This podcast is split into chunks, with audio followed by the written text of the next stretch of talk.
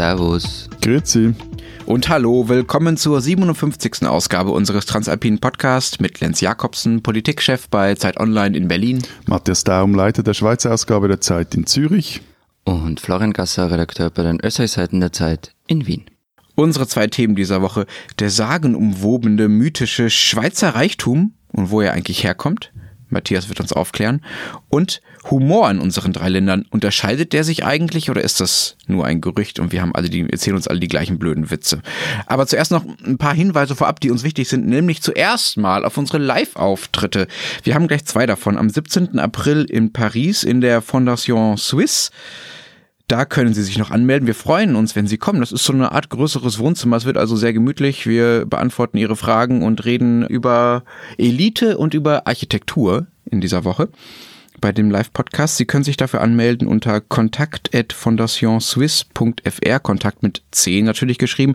Die Mailadresse finden Sie auch in der jeweiligen Sendungsbeschreibung, egal ob Sie uns über Spotify oder über die Homepage oder wo auch immer hören. Zweiter Live-Auftritt dann am 4. Mai an der langen Nacht der Zeit in Hamburg, schon nachmittags um 15 Uhr, obwohl es lange Nacht heißt. Kommen Sie auch gerne da. Weißt du, weißt du ich habe mir da was überlegt, wir sind die After-Hour der letzten jährigen langen Nacht der Zeit. Das ist der Punkt. Genau, wenn Sie noch verkatert sind von der langen Nacht der Zeit 2018, dann können Sie bei uns direkt weiter feiern. Und dann erscheint unser Podcast in der kommenden Woche auch das erste Mal in gedruckter Form. Und zwar am 17. April. In der ersten Ausgabe von Zeit Alpen widmen wir uns auf acht Seiten transalpinen Themen, also genau das, was wir hier in der Sendung auch jederzeit machen. Der Schweizer Ausgabe der Zeit liegt Zeitalpen bei. Für alle unsere Hörerinnen und Hörer in Deutschland und Österreich ist diese Spezialausgabe dann eben in der digitalen Version der Zeit erhältlich. Also, liebe Eidgenossen, als eine Kioske, Österreicher und Deutsche, denkt euch online ein und schreibt uns, was Sie von Zeitalpen halten. Sie können uns das dann weitergeben unter alpen.zeit.de. Da können Sie natürlich auch wie immer unseren Podcast bemeckern oder belobigen. So, das war diese lange, lange, lange, lange Orga-Vorrede diese Woche. Jetzt zu den Themen. Florian, äh, du hast bei dir eine Wissenslücke in Sachen Schweiz entdeckt, ja? Und Matthias ist sehr, sehr eifrig, sie zu füllen, nehme ich an. Naja, Wissenslücke klingt so, als wäre das irgendwie ein Spezialthema, aber es geht um was ganz Grundsätzliches. Ich saß irgendwie zusammen mit meinem Kollegen und ähm, es kam die äh, Sprache auf die Schweiz und ähm, ich wurde dann gefragt, du, du quatschst da ja seit mehr als einem Jahr blöd rum mit einem Schweizer. Sag doch mal, wieso ist eigentlich die Schweiz so reich? Und vor allem, warum ist sie so reich geblieben? Und ich habe dann zuerst, äh, kein, kein Problem, kann ich alles. Und habe dann angefangen, das Übliche zu erzählen, Bankgeheimnis, Steuer, gutes Steuergesetz für Großkonzerne und so weiter. Aber um ehrlich zu sein, also eine richtige Antwort darauf hatte ich nicht. Und das fand ich etwas peinlich. Und deshalb habe ich mir gedacht, machen wir noch einen Podcast raus. Warum ist die Schweiz so reich? Matthias, bitte die Frage an die Maus. Warum? Also, Captain Blaube, oder soll ich lieber sagen Hein Blöd. Okay. Jetzt spitz mal die Ohren. Nein, ernsthaft, die Frage, die Antwort auf die Frage, die sprengt eigentlich etwas den Rahmen dieses Podcasts. Also du kannst auch nicht den Amsatz machen. Nein, denn darüber haben Ökonomen und Historikerinnen schon halbe Bibliotheken verfasst. Ja gut, das ist, ist aber wirklich Argument. ein bisschen eine Ausrede. Ne? Also halbe Bibliotheken haben alle möglichen Wissenschaftler so ziemlich über jedes Thema verfasst, was wir hier äh, gut, okay, so also auf, was auf sehr, sehr, auf sehr, sehr dünnem Eis besprechen. Also versuch mal eine Antwort. Also los. was ich sagen und erklären kann, und darauf sprichst du, Florian, vermutlich auch an, ist, äh, wie, wie das heutige Geschäftsmodell der Schweiz zumindest zu einem Teil funktioniert. Und vor allem, das finde ich ich persönlich sehr interessant, wieso es von rechts bis weit hinein in die Linke derart breit abgestützt ist. Kurz gesagt ist es so, auch wenn ihr das vielleicht nicht hören wollt, aber die Schweiz macht der Welt ein relativ gutes Angebot. Deshalb ist sie erfolgreich. Also zum Beispiel indem sie ausländische Holdinggesellschaften gegenüber inländischen bevorzugt, ihnen also sehr günstige Steuersätze bietet. Unter anderem deshalb auch zeugen viele globale Unternehmen mit ihren Headquarters in die Schweiz. Wie zum Beispiel diese Tabakfirmen, über die wir letztens mal gesprochen haben, ja, die ja, jetzt genau, in der Schweiz sitzen. Zum Beispiel die, ja, auch die, ja. Und ähm, der Punkt ist aber, dieses Geschäftsmodell ist seit einigen Jahren jetzt unter Druck und zwar an voran von der OECD die verlangt von der Schweiz eben schon länger, dass sie mit diesen Privilegien für die ausländischen Holdinggesellschaften aufräumen soll. Die nennt man sogenannte Statusgesellschaften. Sie soll das also dieses Holdingprivileg abschaffen und auch sonst das Steuersystem, so es um Unternehmenssteuern geht, bitte mal zünftig umbauen. Wenn sie jetzt das aber, die Schweiz es einfach so machen würde, ohne irgendwie einen Ausgleich zu suchen im Steuersystem oder diesen Unternehmen Alternativen zu bieten, sprich sie andersweitig von Steuer zu entlasten, wäre das Ganze ziemlich katastrophal. Also es geht immerhin um 3,6 Milliarden Franken Steuern pro Jahr. Und zwar, das ist nur gerechnet für den Bund, also für die Eidgenossenschaft. In den Gemeinden und den Kantonen kommt dann nochmals so 2,1 Milliarden Franken aber, jährlich dazu. Aber Matthias, zwei Fragen dazu. Nämlich erstens, also wenn ihr ausländische Unternehmen bevorzugt, warum gehen dann die Schweizer nicht auf die Barrikaden? Ist das dann so allgemeiner Konsens, okay, das bringt uns so viel Geld, dass es, dass es von Vorteil für uns ist? Und das Zweite, also ich lese ja immer Schweizer Tageszeitung, so wie du mir sagst, dass ich es tun soll. Und ist diese, diese Unternehmenssteuerreform, über die ihr jetzt dann abstimmt, der Versuch, äh, euer Geschäftsmodell zu retten, oder? Zu zweiter Frage, Antwort ja. Zumindest eben ein Teil des Geschäftsmodells. Wir sprechen immer einen Teil des Geschäftsmodells. Und ähm, Antwort auf Frage eins. Kannst du sie noch was wiederholen? Warum die Schweizer nicht auf die Barrikaden gehen, wenn ausländische Unternehmen bevorzugt werden? Weil die Rechnung aufgeht oder aufgehen okay. sollte oder im Idealfall eben aufgeht. Und hier sind wir genau beim, beim springenden Punkt, nämlich diese ähm, Unternehmenssteuerreform, die war in einer ersten Fassung war die brutal umstritten, beziehungsweise sie, sie ging dann auch bach ab, weil genau eben diese Rechnung nicht mehr aufging, weil man das Gefühl hatte, hier werden die Unternehmen zu stark bevorzugt auf Kosten der, sag jetzt mal, normalen Steuerzahler, also wie mir und sonst wer, der hier halt einfach ganz normal als Bürgerinnen und Bürger seine Steuer zahlt. Und ja, also jetzt geht es darum, um nochmals auf äh, deine Frage ist jetzt das der Versuch der Rettung des Geschäftsmodells. Ja klar, also die Schweiz will die Statusgesellschaften nicht kampflos an Ländern wie zum Beispiel Irland oder Singapur verlieren.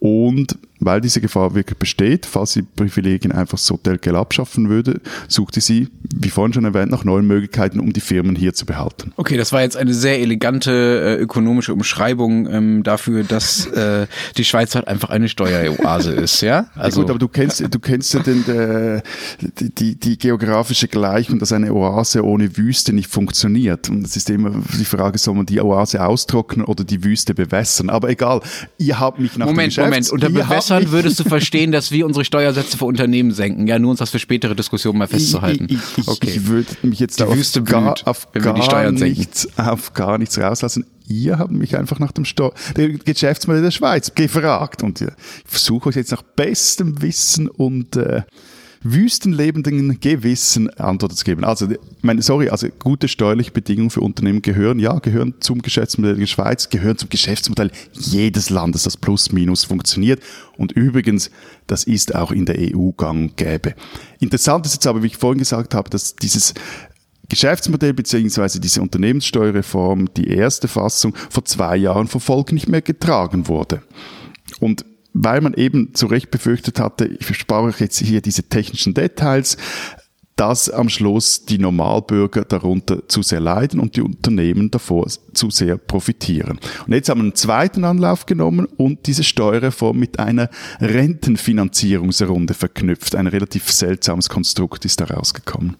Okay, aber das ist ja jetzt nicht unnormal, dass man, sagen wir mal, Initiativen verschiedener Politikbereiche so zusammenrührt, dass am Ende ein Paket rauskommt, äh, bei dem alle zustimmen. Gerade bei euch, die ihr eigentlich seit Jahrzehnten in der größtmöglichen Koalition regiert, ist das ja total normal, oder? Also, dass man ja, klar, aber was ich halt eben nicht äh, spannend finde, ist, äh, wie wenig bewusst oder wie hier das eine das andere ähm, gibt also vielleicht anders formuliert, das was vorher Florian gesagt hat, dass es halt bis weit in die Sozialdemokratie hinein, bis weit in die Linke hinein getragen wird. Dieses Steuerrentenpäckchen jetzt. Die Grünen sind jetzt dagegen, aber ja, sonst... Was steht denn da äh, drinnen? Was steht denn da drinnen in diesem Gut, also ganz, ganz grob gesagt, Steuerlast der Firmen wird um jährlich zwei Milliarden verringert auf Bundesebene. Dafür erhält die AHV jährlich zwei Milliarden Franken zusätzlich. Die, was ist die AHV? Sag nochmal. Äh, die Alters- und Hinterbliebenenversicherung, das ist die erste Säule im Rentensystem der Schweiz und auch die wichtigste, ah, okay. also die, die kriegen alles. Okay, jetzt sind wir relativ weit von meiner eigentlich wahnsinnig simplen Frage weggekommen. Wieso die Schweiz so reich ist?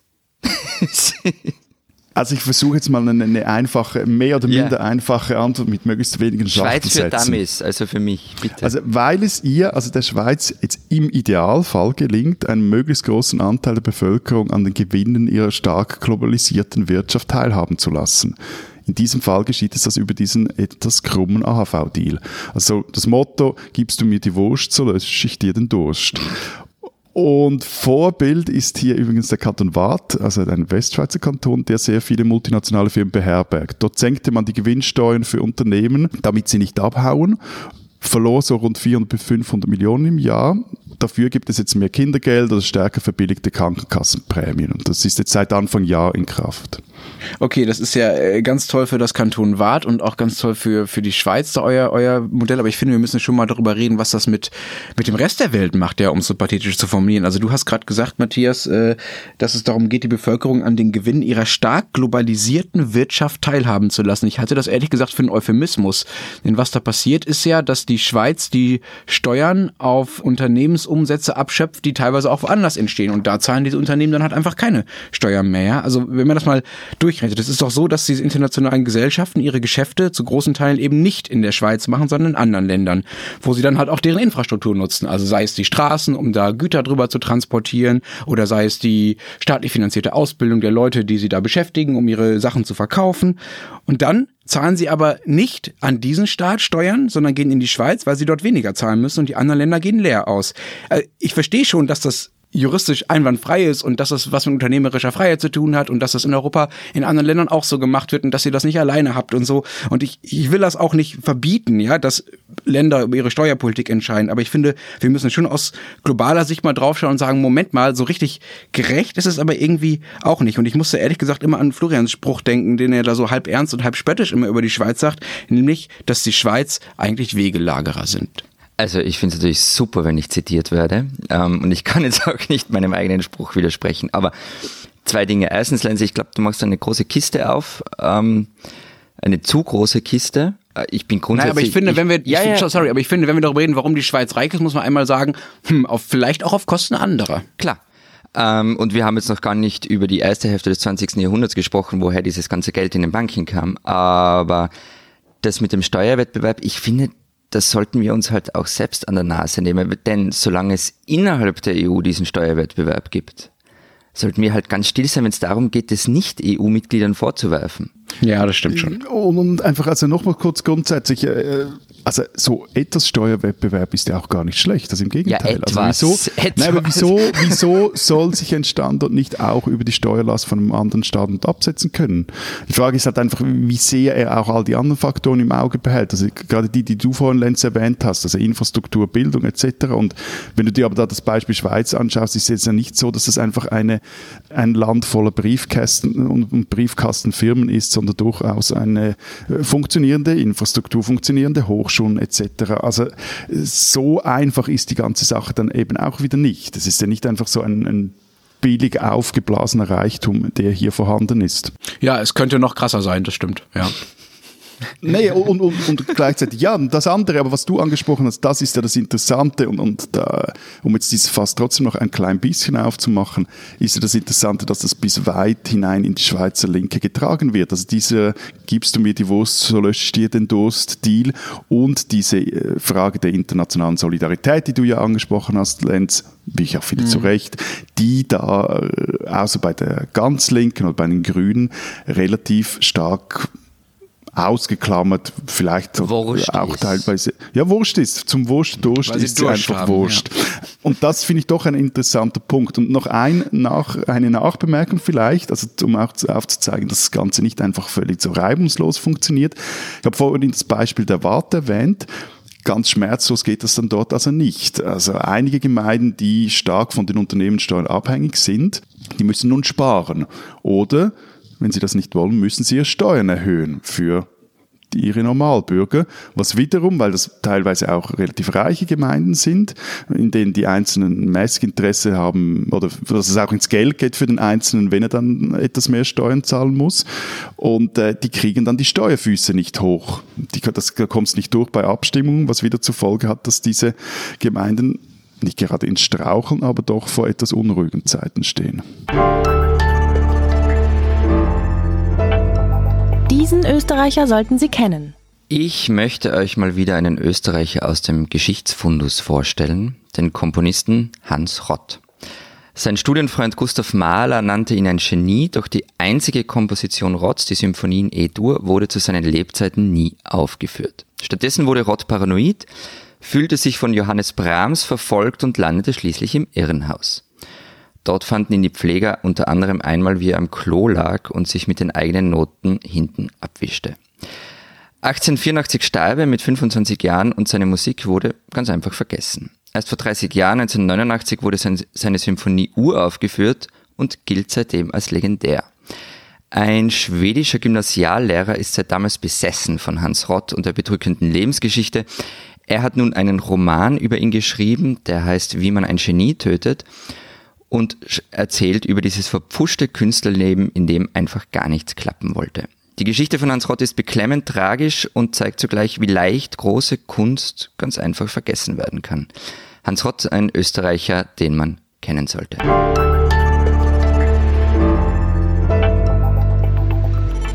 Unser zweites Thema diese Woche Humor und wie er sich unterscheidet oder ob er sich überhaupt unterscheidet. Florian, du hast hier ein bisschen Expertise eingeholt in der Frage, habe ich gehört. Keine Ahnung von Humor.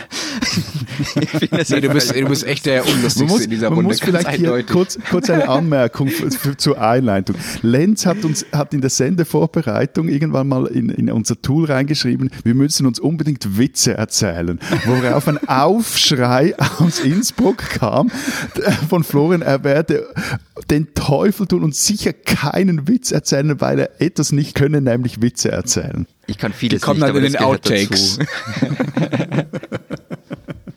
Wir haben uns ja Also früher ja, Österreicher ich, Witze ich, ich habe mir erzählt. Tipps vom Profi geholt, weil ich einfach nicht wirklich Ahnung davon habe. Ähm, und zwar von Alfred Dorfer, ist ja Kolumnist auf den Österreichseiten der Zeit. Und seine erste Reaktion meinte, also diese pauschale Unterschiede, die gibt's nicht. Man beschäftigt sich halt aus Langeweile damit. Das finde ich, das finde ich sowieso ein super Untertitel für unseren Podcast. Sorry, wir beschäftigen uns nur aus Langeweile damit.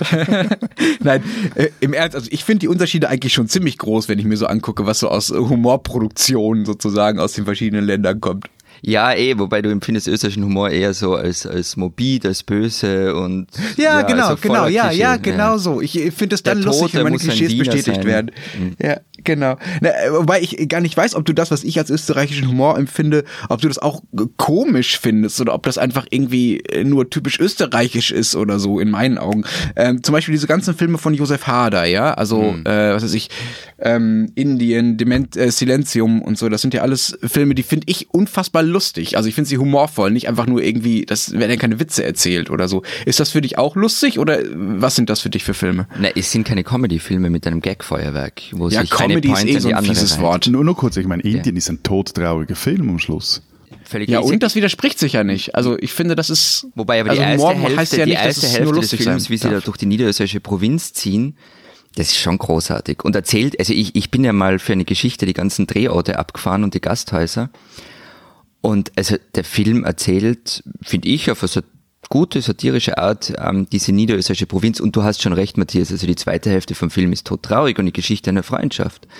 Aber auch die anderen Filme, es ist eben, es sind keine Pointenfilme und kein Gagfeuerwerk, es ist halt vielfach Satire. Äh, Kann es sein, dass man aus anderen Ländern immer das für komisch hält? Also so wie ich jetzt bei, bei Österreich, ja, wovon man glaubt, dass es irgendwie typisch für das ist, was da in den Ländern so los ist. Also Deutsche lachen über überzeichnete österreichische äh, Morbidität und Engländer lachen ja seit Jahrzehnten über überzeichnete deutsche Ordnungsliebe und Militarismus und so weiter, diese ganzen, diesen ganzen Kriegsspott, den es gibt. Don't mention the war.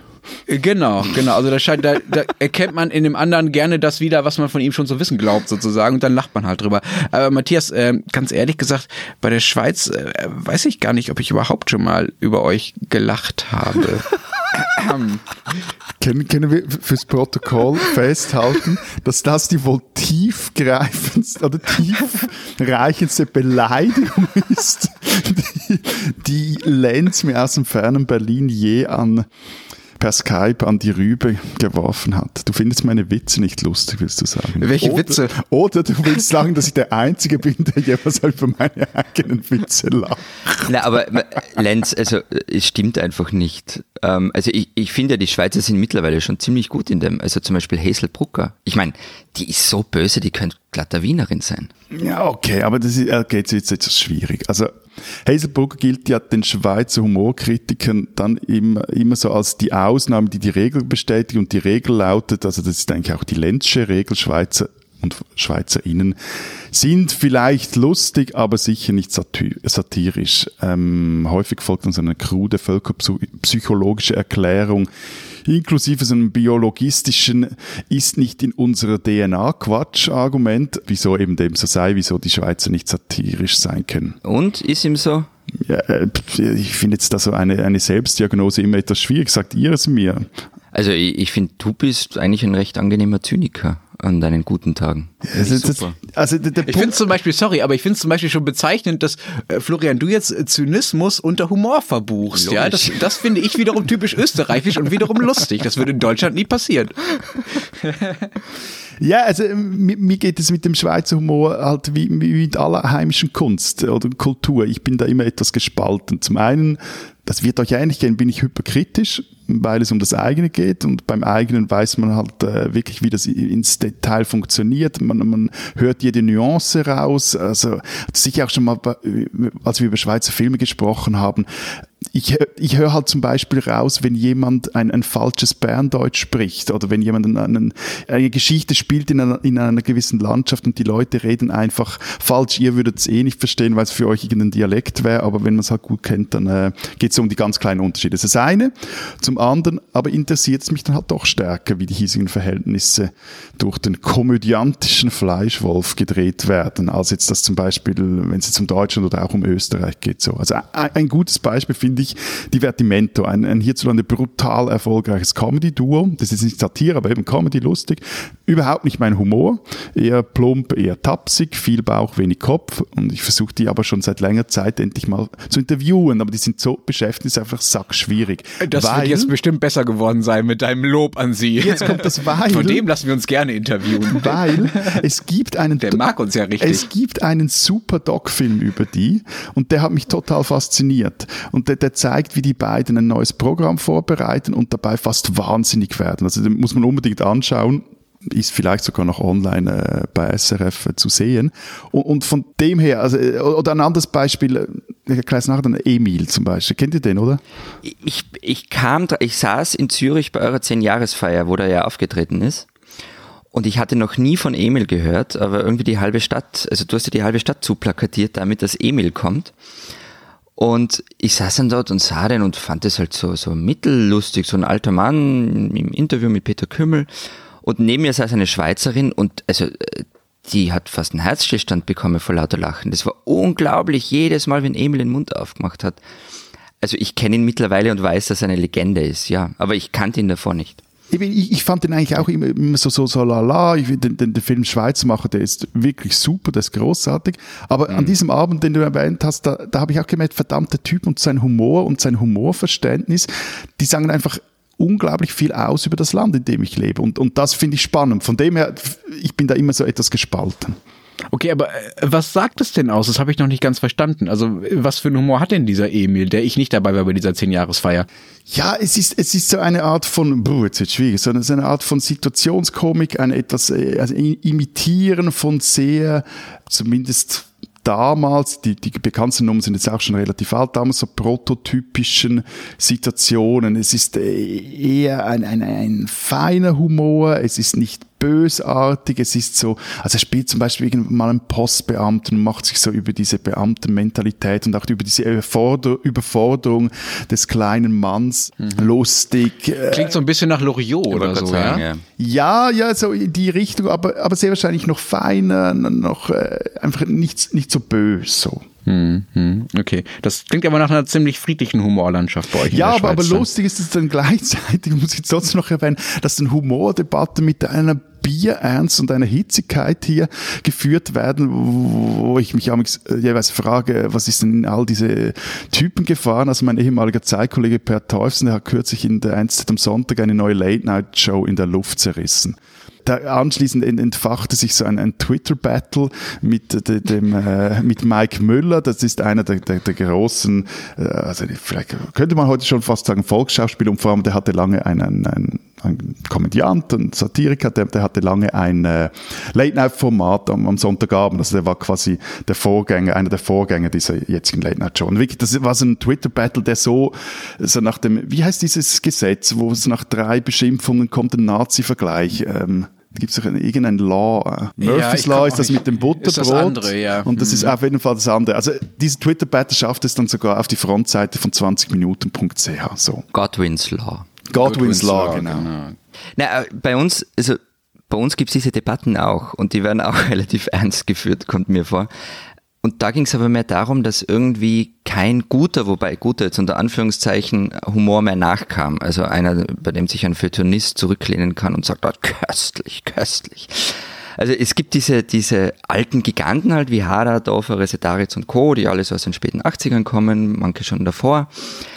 Und dann klaffte eigentlich eine wirklich große Lücke, weil es viele Leute gab, die halt bei diesem deutschen Comedy-Fernsehklamauk mitmachen wollten.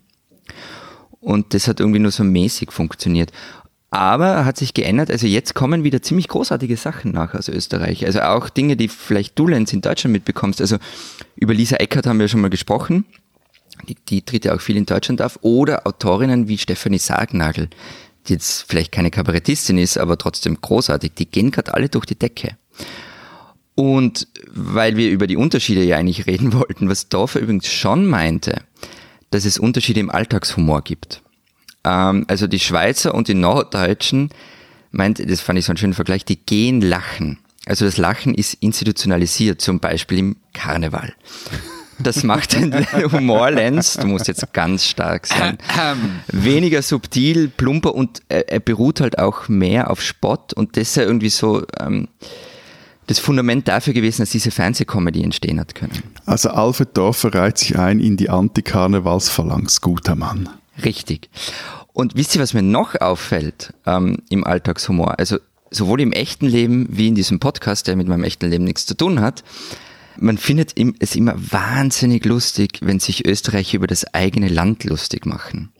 Also ich meine, es gibt ja genug, was man hier verarschen kann, aber es ist trotzdem extrem auffällig. Also wenn ich in Hamburg in der Kantine sitze und irgendeinen Blödsinn über Österreich erzähle erzähl und finden das alle irgendwie skurril und lustig und hahaha. Ha, ha.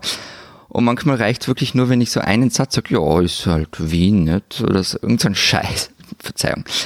Und also ich muss dann immer aufpassen, dass ich nicht zu weit aushole, ähm, denn ich mag ja dieses Land am Ende schon, aber von euch kenne ich das eigentlich wenig bis gar nicht. Ja gut, aber jetzt muss hier einfach auch mal festgehalten werden, dass alle Österreicher, die ich zumindest kenne, hat einfach irgendwie so per Default-Modus alles erst einmal scheiße finden, egal um was es geht? Also erstens, ich habe das, das STH-Wort vorher irgendwie noch abgewürgt, weil wir hatten uns eigentlich darauf geeinigt, es nicht mehr zu benutzen. Dein Schwiegervater, der uns deshalb mal gerügt hat, Matthias, der hört mit.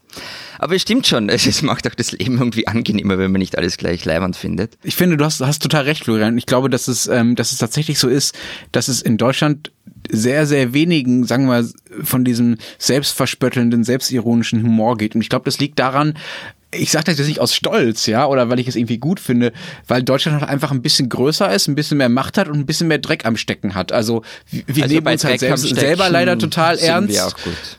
Ja, okay, aber, aber irgendwie wird das bei euch nicht so, ist das bei euch nicht so mit auf dem Schirm, so, ja? Also wir nehmen uns selber total ernst, wir werden aber auch von anderen einfach eher immer ernst genommen. Österreich vielleicht ein bisschen weniger. Also ich glaube, na ernsthaft, also man kann halt über Österreicher leichter lachen, weil sie einmal halt auch nichts tun können. So, ich glaube, das hat spielt noch Rolle. Man kann über Österreicher leichter lachen, finde ich super. Ich mache dir mal ein T-Shirt mit dem Spruch. Ja, das schenke ich dir gerne. Das können wir beim Live-Auftritt machen wir das.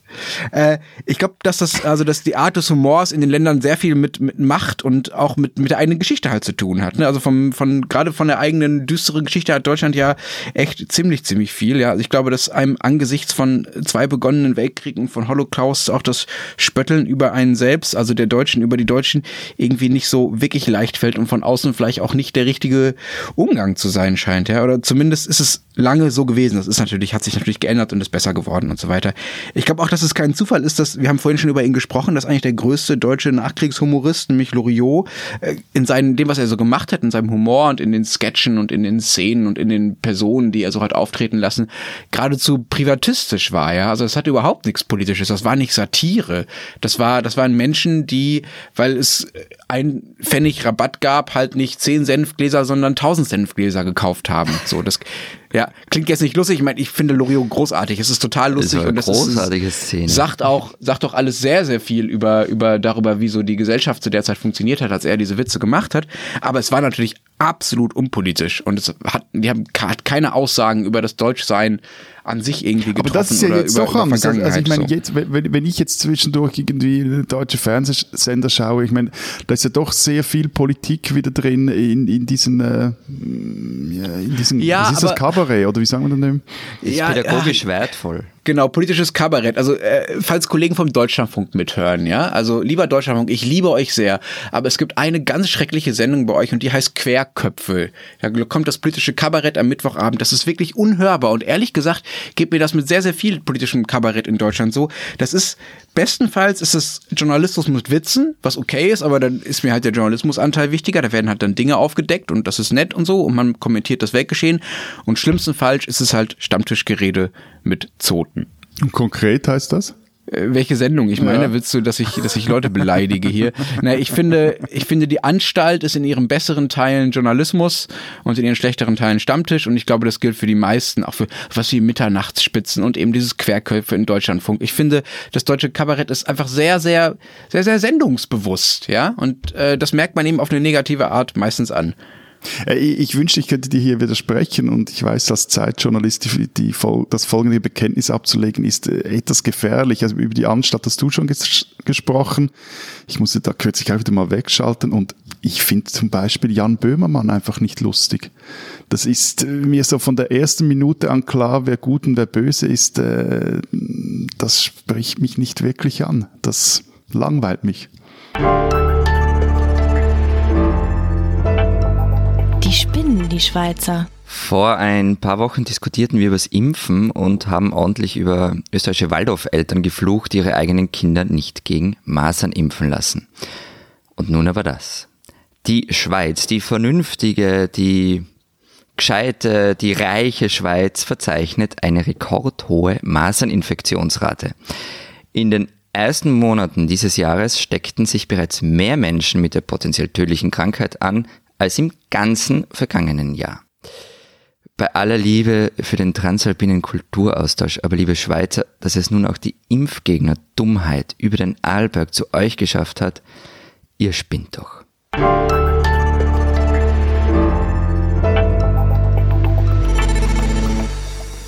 Das war's diese Woche beim Transalpinen Podcast. Wenn Sie wissen wollen, was sonst noch so los ist in der Schweiz und in Österreich, dann lesen Sie Die Zeitausgaben aus Zürich und Wien, digital oder gedruckt. Diese Woche bei uns ein Geldinterview mit der Verlegergattin Ellen Ringier, die sich für ihren Reichtum etwas schämt, geführt von unserer neuen Kollegin Barbara Achermann.